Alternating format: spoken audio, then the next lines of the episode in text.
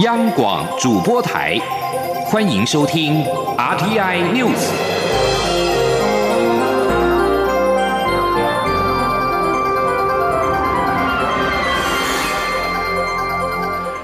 各位好，欢迎收听这节央广主播台提供给您的 RTI News，我是陈子华。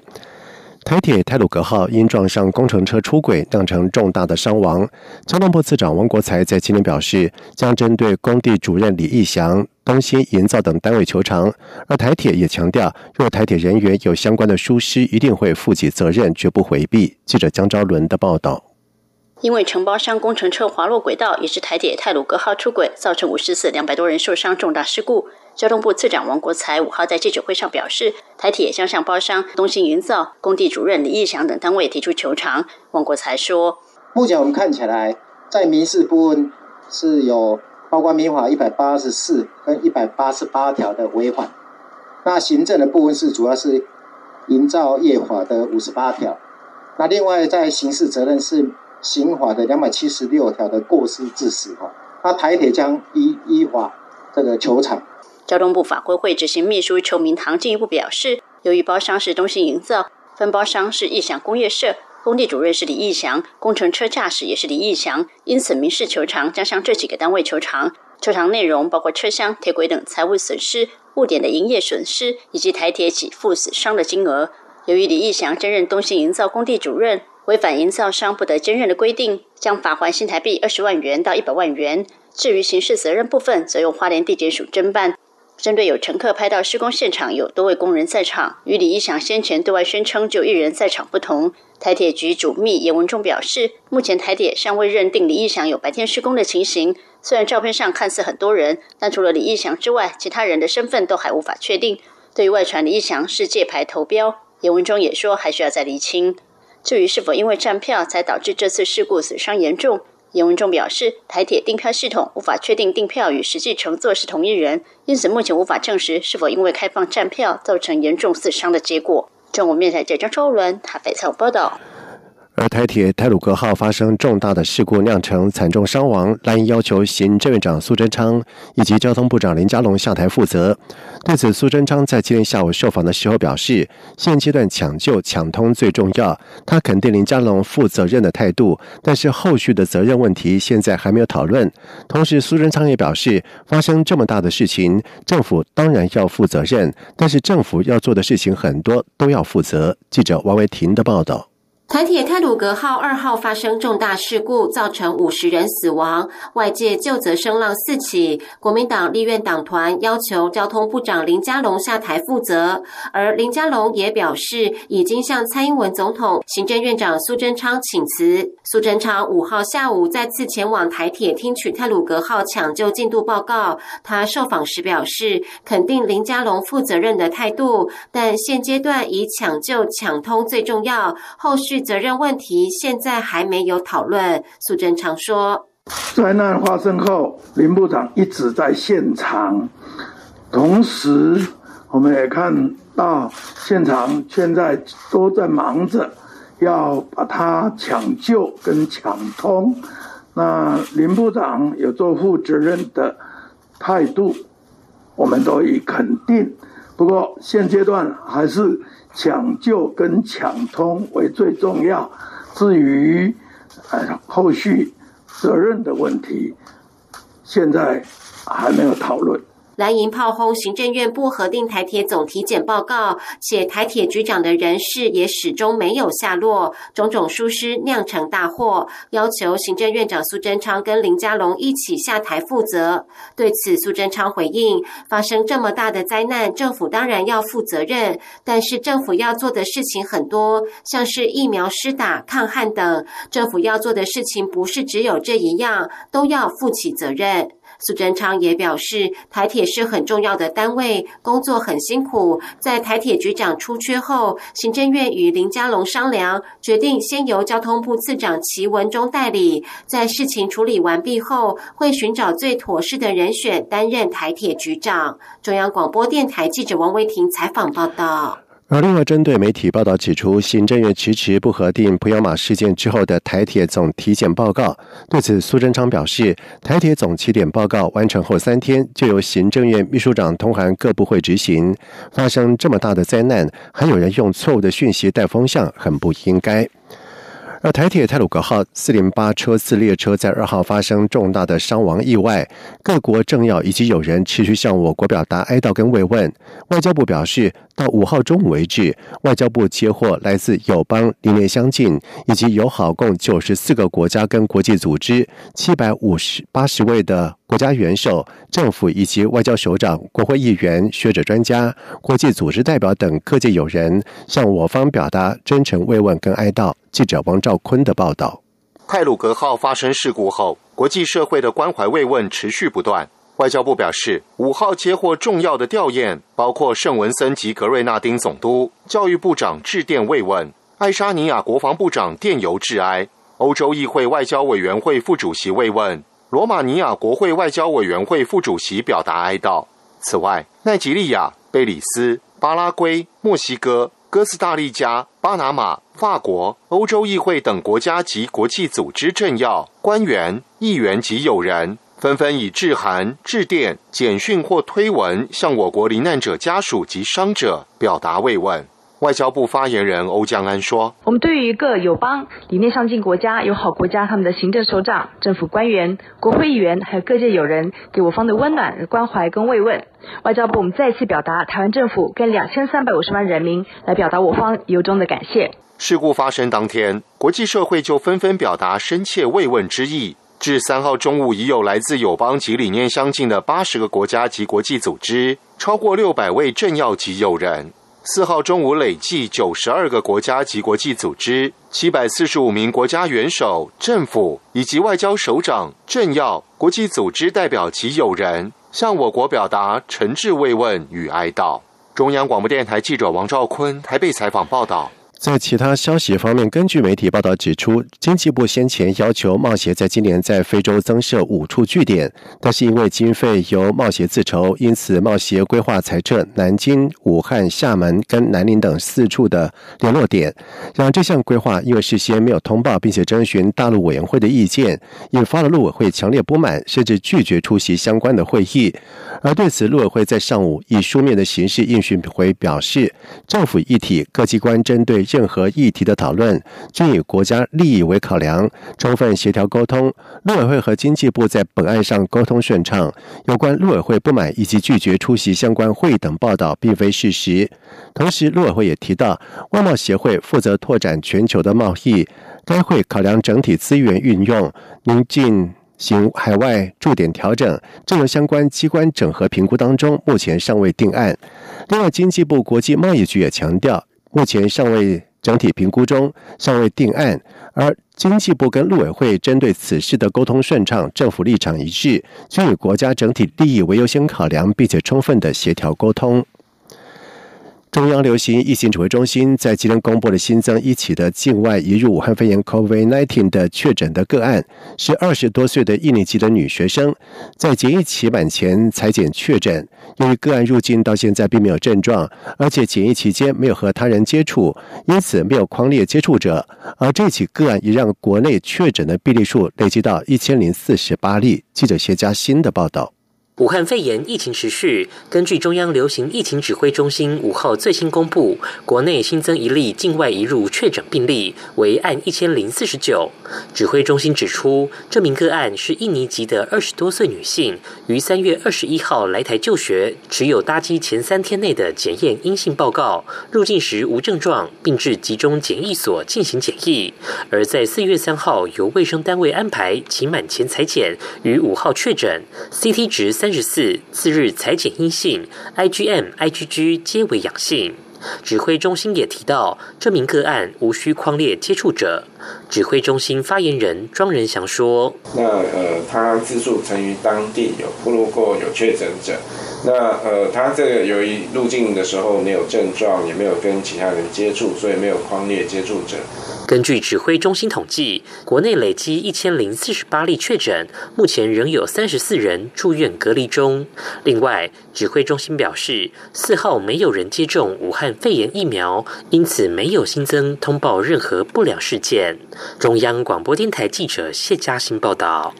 在外电消息方面，东南亚国家协会轮值主席国汶莱在今天表达支持东协各会员国领袖开会，讨论当前的缅甸情势，并且表示已经指示官员准备在印尼首都雅加达举行会议事宜。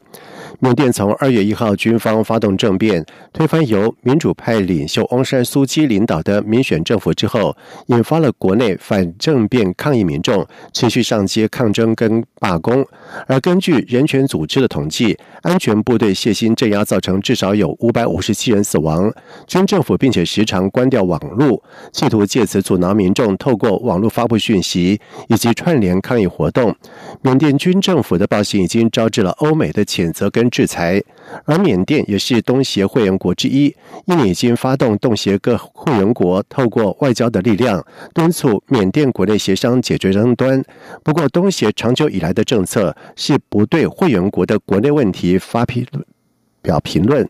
而在马来西亚跟未来发布的一份声明指出，两国已经要求他们的部长跟高层官员为即将在印尼雅加达的东协秘书处举行会议做好必要的准备。不过，联合声明当中并没有透露何时举行东协这场讨论缅甸情势的会议。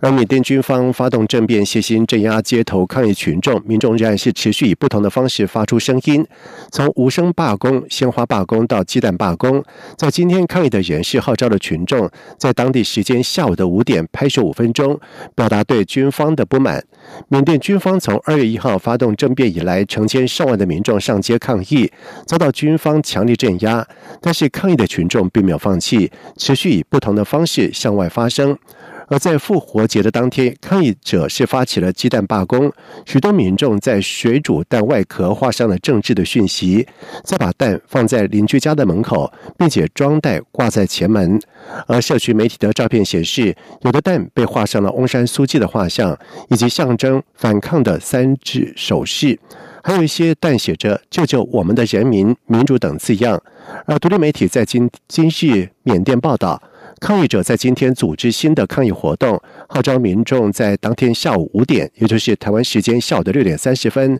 用力的拍手五分钟，来表达对军方的不满。欧洲联盟外交和安全政策高级代表波瑞尔在四号誓言，欧洲联盟将坚定支持乌克兰。对于俄罗斯最近在乌克兰边界地带集结兵力，波瑞尔表示严重的关切。波瑞尔在乌克兰外交部长。库雷巴通电话之后，在推特上表示，持续严重关切俄罗斯在乌克兰周边的军事活动，坚定支持乌克兰的主权跟领土的完整。波瑞尔并且指出，他将持续就此问题跟巴雷交换意见，又会在本月底欧洲联盟二十七国的外长会议上提出。而乌克兰本周指控。俄罗斯在其北部、东部边界以及2014年并吞的克里米亚半岛集结了数千名的部队。克里姆林宫并没有否认有军队调动的情况，但是强调并没有威胁任何人。而最近，乌克兰政府军和俄罗斯支持的乌克兰东部的分离主义力的叛军战斗加剧，俄罗斯在此时出现了大规模的集结部队的举动。而从二零一四年以来，乌克兰东部的分离主义危机已经造成至少有一万三千人死亡，而包括美国总统拜登在内的西方国家领袖也已经表达支持乌克兰的立场。委内瑞拉总统马杜罗在四号表示，将要求联合国协助清理非法武装团体在临近哥伦比亚的边界地区所布下的地雷。马杜罗政府在一号表示，在阿普尔州的一次军事行动当中，有两名士兵因为误触地雷而死亡。委内瑞拉部队和武装团体在阿普尔的战斗已经迫使数千名的委内瑞拉人逃离边界。而哥伦比亚总统杜克则是指控委内瑞拉庇护叛军组织全国解放军成员以及哥伦比亚革命军的异议分子，而这些人不赞成哥伦比亚革命军和哥伦比亚政府在二零一六年所达成的和平协议，而全国解放军则是由目前哥伦比亚唯一仅存的左派叛军，但是马杜洛否认哥伦比亚的指控。以上新闻由陈子华编辑播报，这里是中央广播电台台湾之音。这里是中央广播电台台湾之音。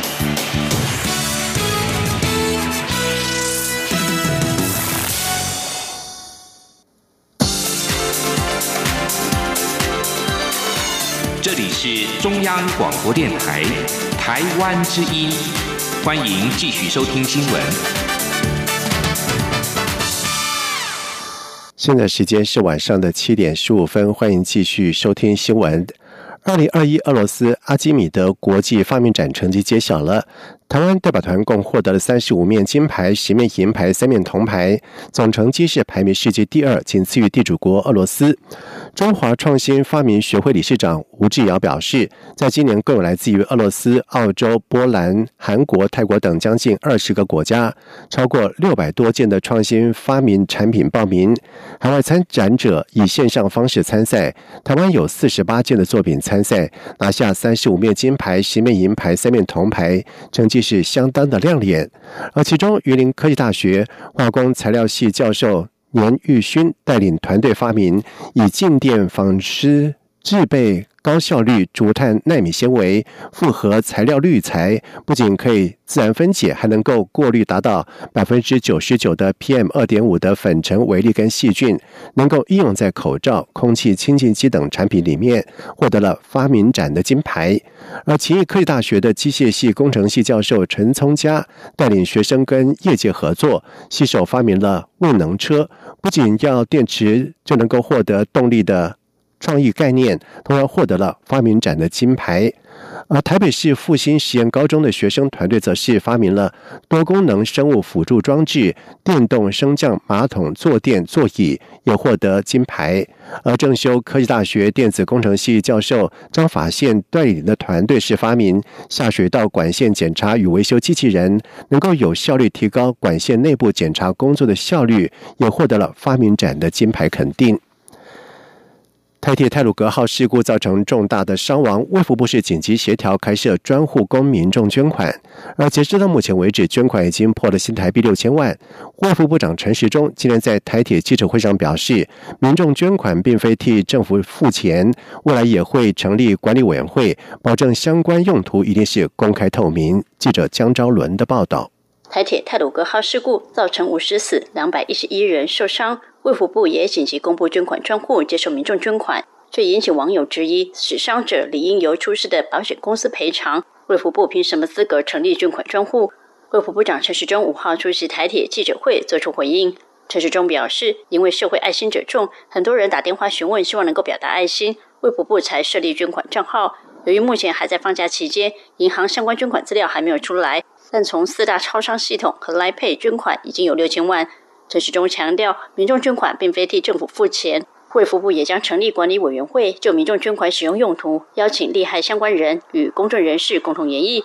绝对专款专用且公开透明。陈时中说：“那当然是一定是专款专用，好，那也会公开透明，好，那把使用的方向跟使用的金额，好，按照一定的步骤，哈，跟社会大众来公布。”那更要强调的一点，这里面绝对不会来替政府来付钱了！啊，政府本来该付的，或任何的一个人祸的部分，该要赔偿的部分，那当然都由既有的一个法定的好的方式去处理。那我们去处理这相关的未尽事宜或长期需要，好这一部分，那当然是由管理委员会来做相关的一个目的的使用。陈时中强调，类似重大伤害事故发生时，若没有政府公开、公正、公平的捐款管道，容易出现违法缺目。由政府出面，才能有秩序，让民众的爱心落实。中国面台记者周伦台北采访报道。而另外，蔡文总统在下午也透过了脸书发文指出，台铁泰鲁格号的不幸事故，大家都同感悲痛。而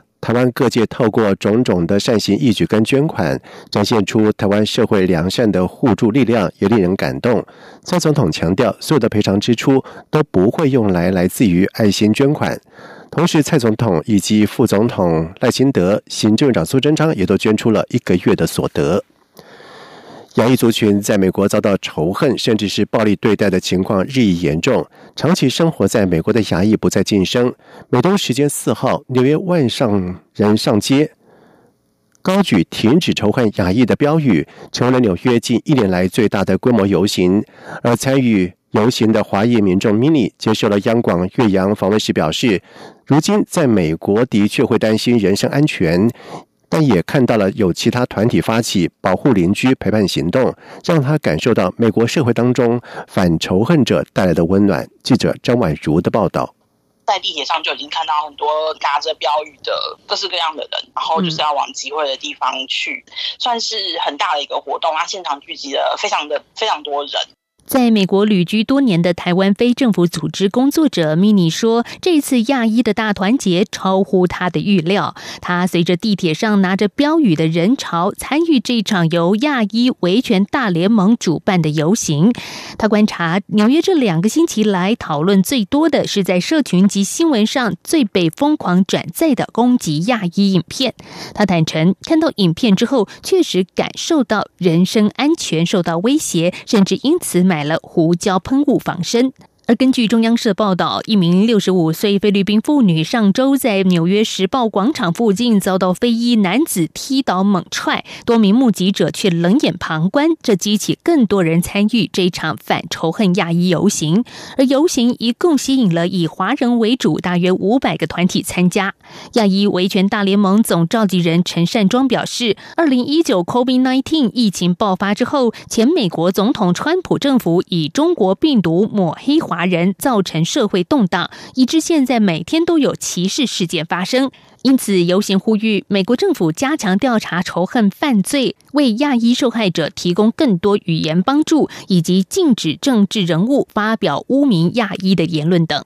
迷你受访时提到，疫情至今，美国社会对亚裔的仇恨是有增无减，但也看到居住的非亚裔社区发起了保护亚裔邻居的志工招募，让人感受到反歧视者的暖意。他们的诉求就是呃，protect our Asian friend，就是保护我们的亚裔朋友。然后就说，呃，对，如果你有需要的话，就可以联络我们，我们愿意付出这样子的心力，保护我们的社区跟保护住在我们社区的人，这样子，你其实是蛮感动的。中央社报道，全美亚裔遭逢种族歧视的情况日益严峻，而美国总统拜登已经在三月三十号宣布一系列最新措施，以保护亚太民众的安全。央广记者张婉如整理报道。国家卫生研究院在日前宣布，研发出本土第一个小分子抗癌药物传输系统 DBPR 一五。而这项新药的主要的功能，可以有效、精准的将抗癌的药物带到肿瘤细胞，而且寻找癌细胞信号的能力也倍增，因此可以提升药效，并且降低副作用。在目前已经获得了美国 FDA 的核准，将进行第一期的临床实验，而预期未来可以开发出标靶新药，造福癌症患者。记者刘品希的报道。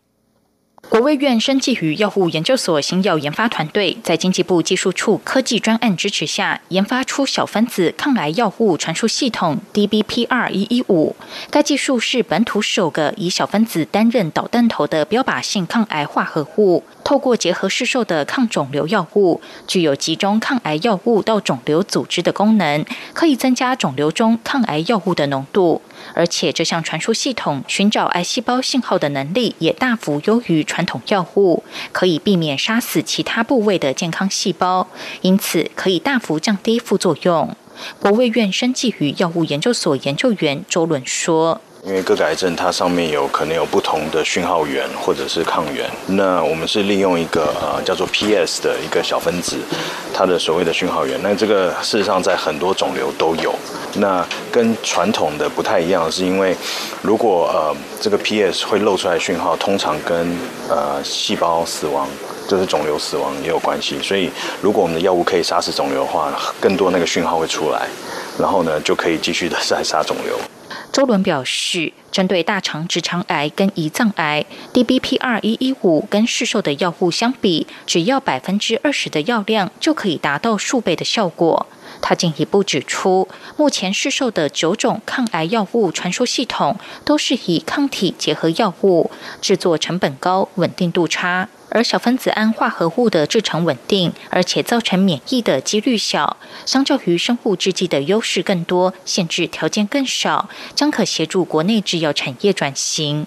这是国卫院第一个成功结合国际跟国内产官学合作的市场首件候选药物。这项新药已成功寄转，并完成全球十七国专利布局，也在今年一月十五号获得美国 FDA 核准，同意执行第一期临床试验验。未来预计针对不同的癌症，开发出新的标靶药物。央广记者刘聘熙在台北的采访报道。在外电消息方面，读卖新闻在今天报道说，日本和德国将在四月中举行首次的外交部长以及国防部长的二加二的会谈。读卖新闻引述了多位不具名消息人士报道说，这场日德首次的二加二会谈将采视讯的方式进行，而面对越来越专断的中国，将讨论防卫以及印度太平洋地区的自由与开放。而尽管会议的日期还没有敲定，但是读卖新闻指出，双方希望会议在四月十六号召开。而对于中国在印太地区采取越来越具有侵略性的外交做法，包括了美国跟日本等国家越来越提高警戒。根据德国媒体的报道说，一艘德国巡防舰在今年八月将前往亚洲执行为期半年的任务，巡弋。澳洲、朝鲜半岛以及南海等地，这将会是从二零零二年以来德国战舰首度的穿越南海。接下来进行今天的前进新南向。前进新南向。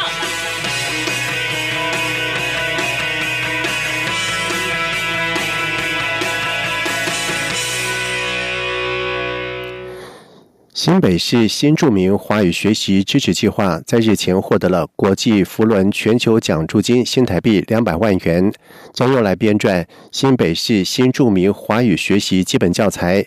而编辑团队表示，这套教材总共有三册，是在螺旋式的学习，每一册都围绕在幸福家庭以及快乐工作和。美好环境等三大单元以及九个主题，主要是要让新住民学到最潮而且又最生活化的内容。教材也预计在六月出炉。记者陈国维的报道。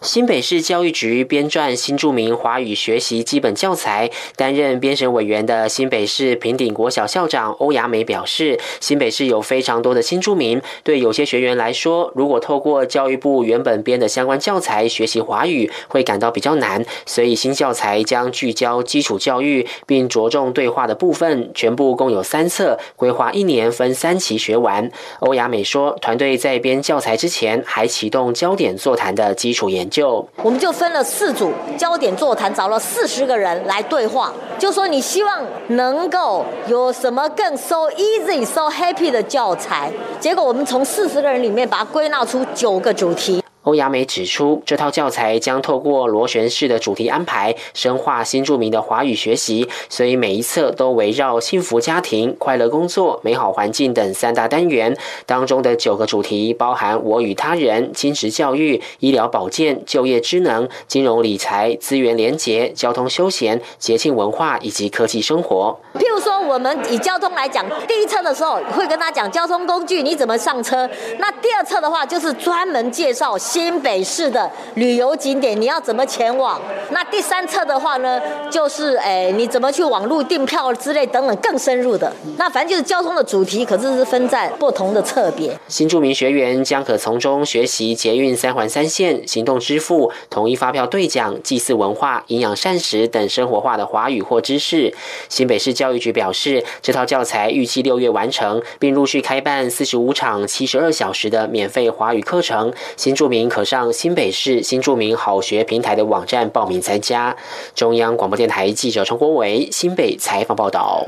二零二一智慧城市展在日前隆重的开幕，经济部工业局智慧城乡馆规划了六大主题、二十多项的创新应用服务，以智慧科技服务输出国际为主题参展。现场展示人工智慧以及物联网的应用、大数据和五 G 最新应用，以推动十七家业者合组 MIT 科技服务国家队迈向国际市场。而近期在印尼、新加坡、马来西亚等西南向国家验证的智慧农业领域。经纬航太运用无人机结合了农业以及经济作物的新科技的太阳，以人工智慧精准农业无人机系统搭载高精准的测量仪器。而至于在产官学方面，智慧城乡计划带动地方数位的治理，不仅提升了城乡行政效率，更驱动了智慧产业的加速发展。而现阶段已经横向整合自通讯厂商以及科技新创。携手打造更多元的科技解决方案，将 MIT 科技服务推向国际舞台。以上新闻由陈子华编辑播报。这里是中央广播电台台